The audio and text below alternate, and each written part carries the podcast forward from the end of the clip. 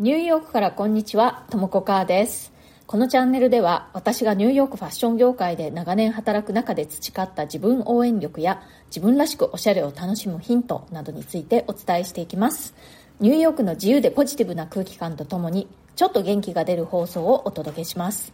それからプレミアム放送も配信中です。週に1、2回、通常放送よりももっと近い距離感で、より具体的な入浴生活の話や仕事の裏話、プライベートな事柄などについてお話ししています。お申し込みはアプリ経由より、 Voicy のウェブサイトからの方が金額的に断然お得です。リンクを貼っておきますので、そちらをご利用ください。それでは今日もよろしくお願いします。私はファッション系のテキスタイルデザインの仕事の傍ら、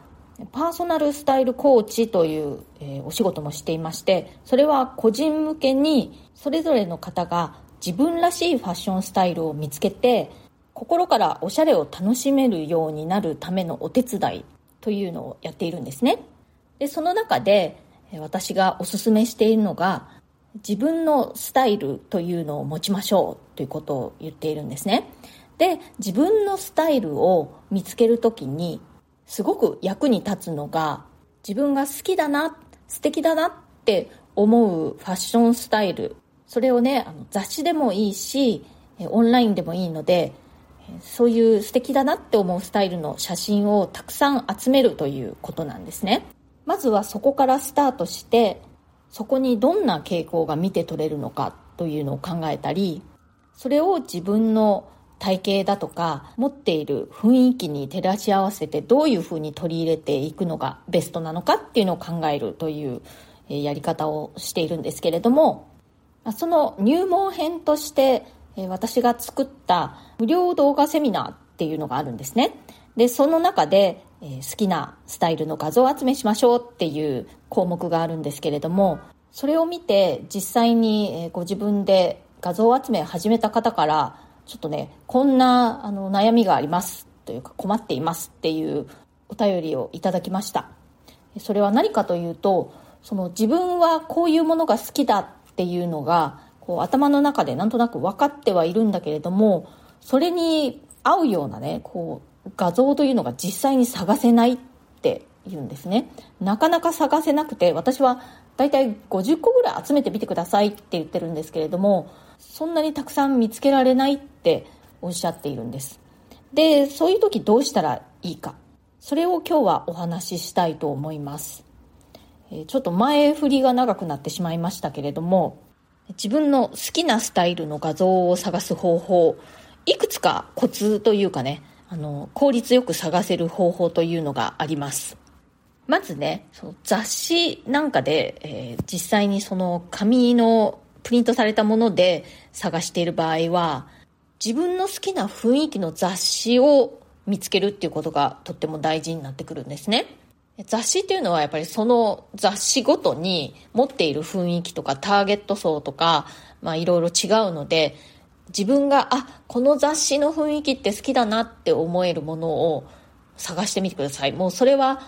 本屋さんとか、まあ、コンビニでもいいですけどに行ってパラパラっといろいろ見てみて自分がこうピンとくるものを選べばいいわけなんですけれどもそして一つ自分が好きだなって思う雑誌が見つかったら今度はねあのオンラインで Google 検索で自分の好きな雑誌名を入れて何々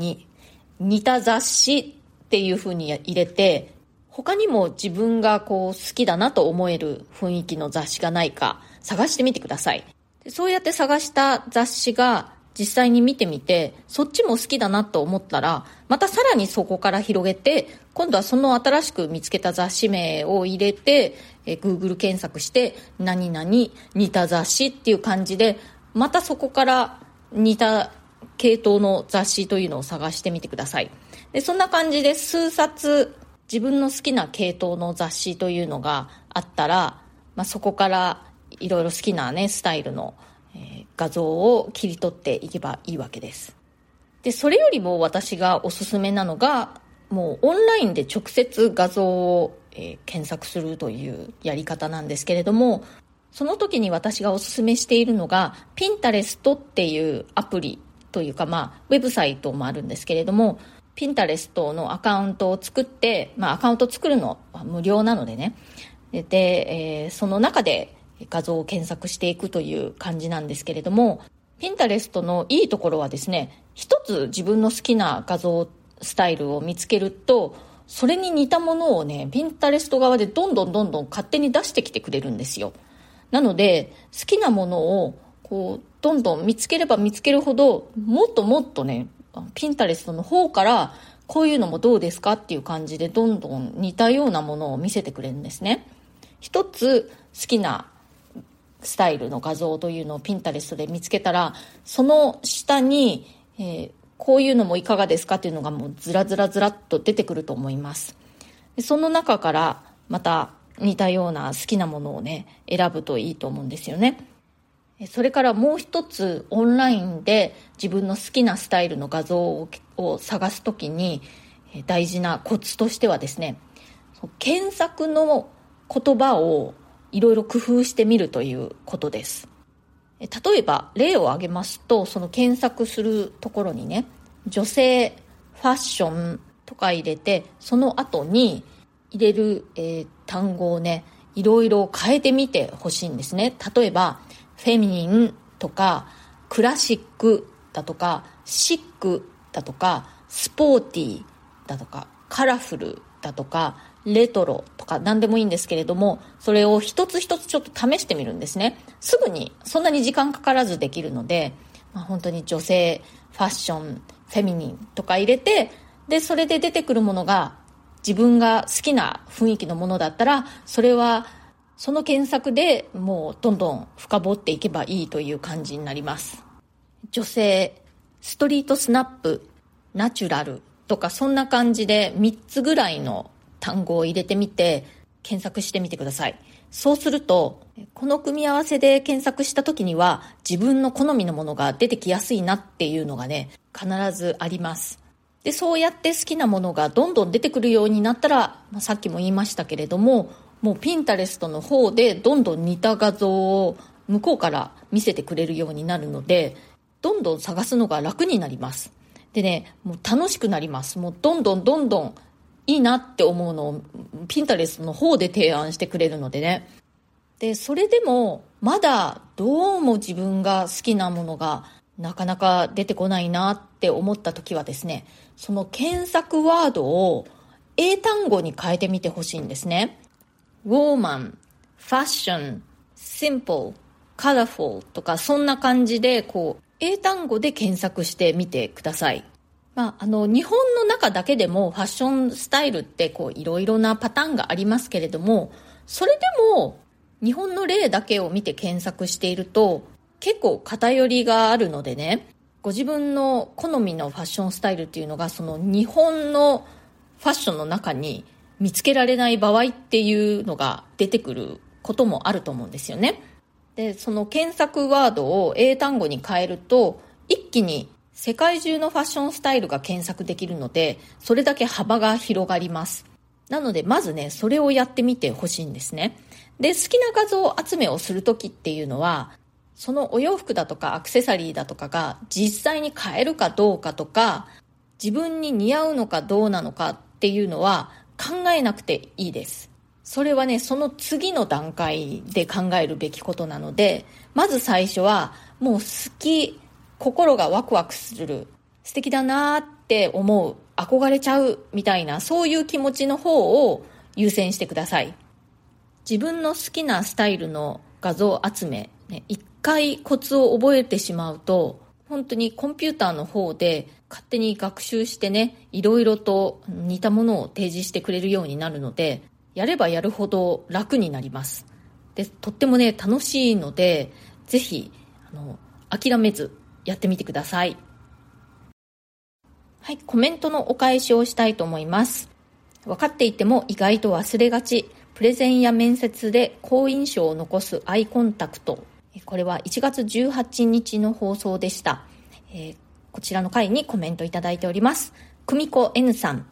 いつもともこさんの Voicy から元気癒しをもらっています。アイコンタクトは言葉よりも相手に気持ちが届くことがありますよね。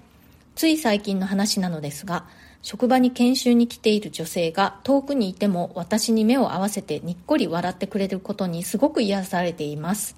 マスクをしていてもアイコンタクトで優しさが伝わってくるその女性の品性も素晴らしいと思いました。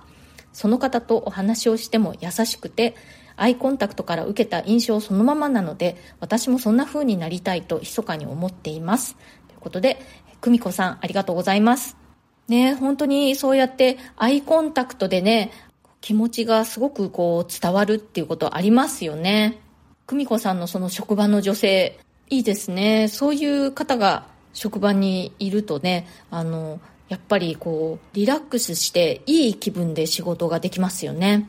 で、やっぱりね、そういう気分とか雰囲気ってどんどん伝染していくと思うんですよ、その集団の中で。だから、私もなるべく集団がいい雰囲気に、ね、なるように自分から働きかけていきたいなっていうふうには思っています。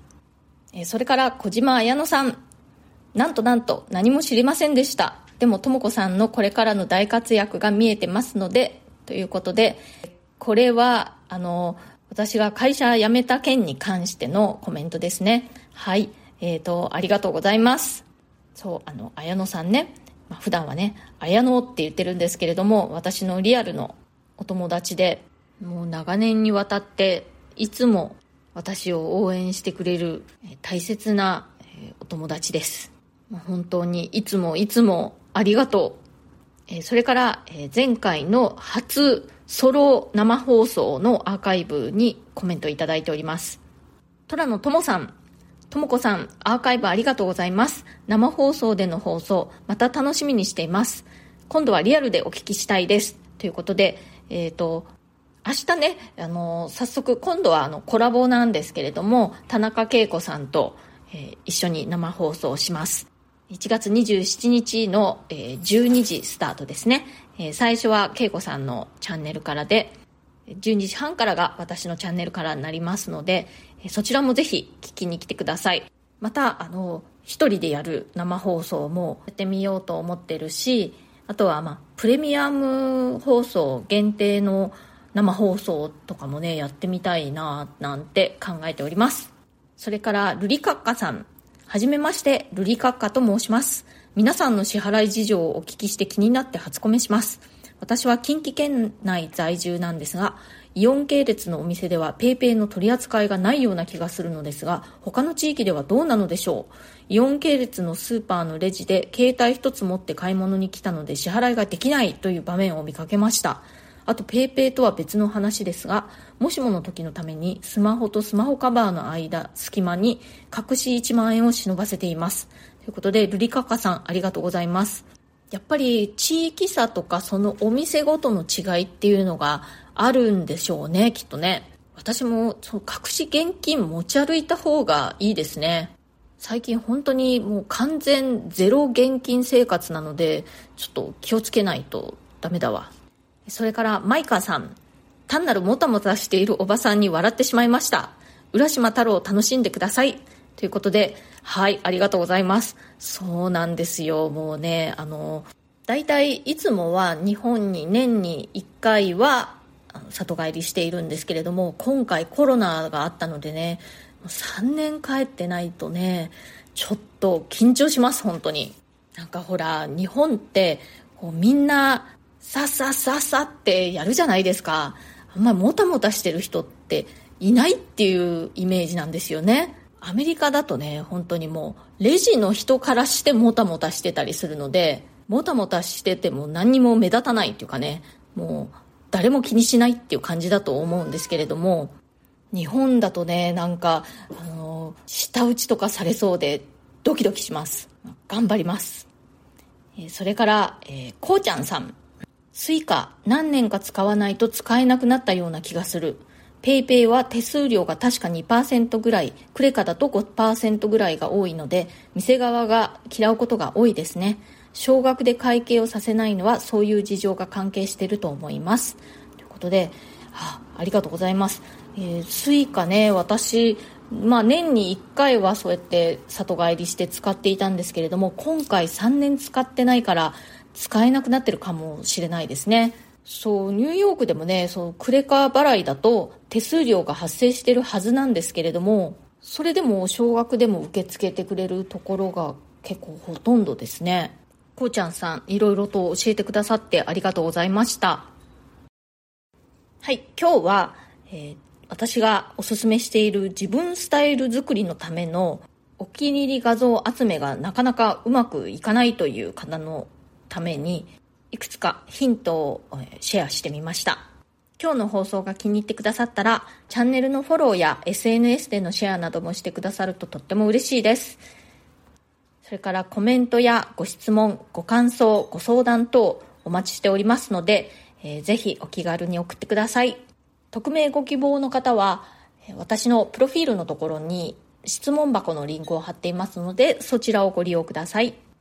なんか今カンカンカンカン音があの入ってると思うんですけれどもうちのね猫が餌を食べてる音でございます。えっ、ー、とそれから今日ちょっとだけうちの猫図の声入ってましたね。なんかか弱くでしたけれども気づきました？まあちょっとちょろっとだったので今日は小吉プチラッキーデー。私のこの放送ではですね私が飼ってる猫図2匹いるんですけれども、猫図の声が入ってた日はラッキーデーということになっております。今日は弱々しくちょこっと入ってたから、ちょこっとラッキー。今日も最後まで聞いてくださってありがとうございました。えー、明日の12時から、え、田中恵子さんとコラボ生放送をやります。人生の転機についてお話しするということになってますので、聞きに来てください。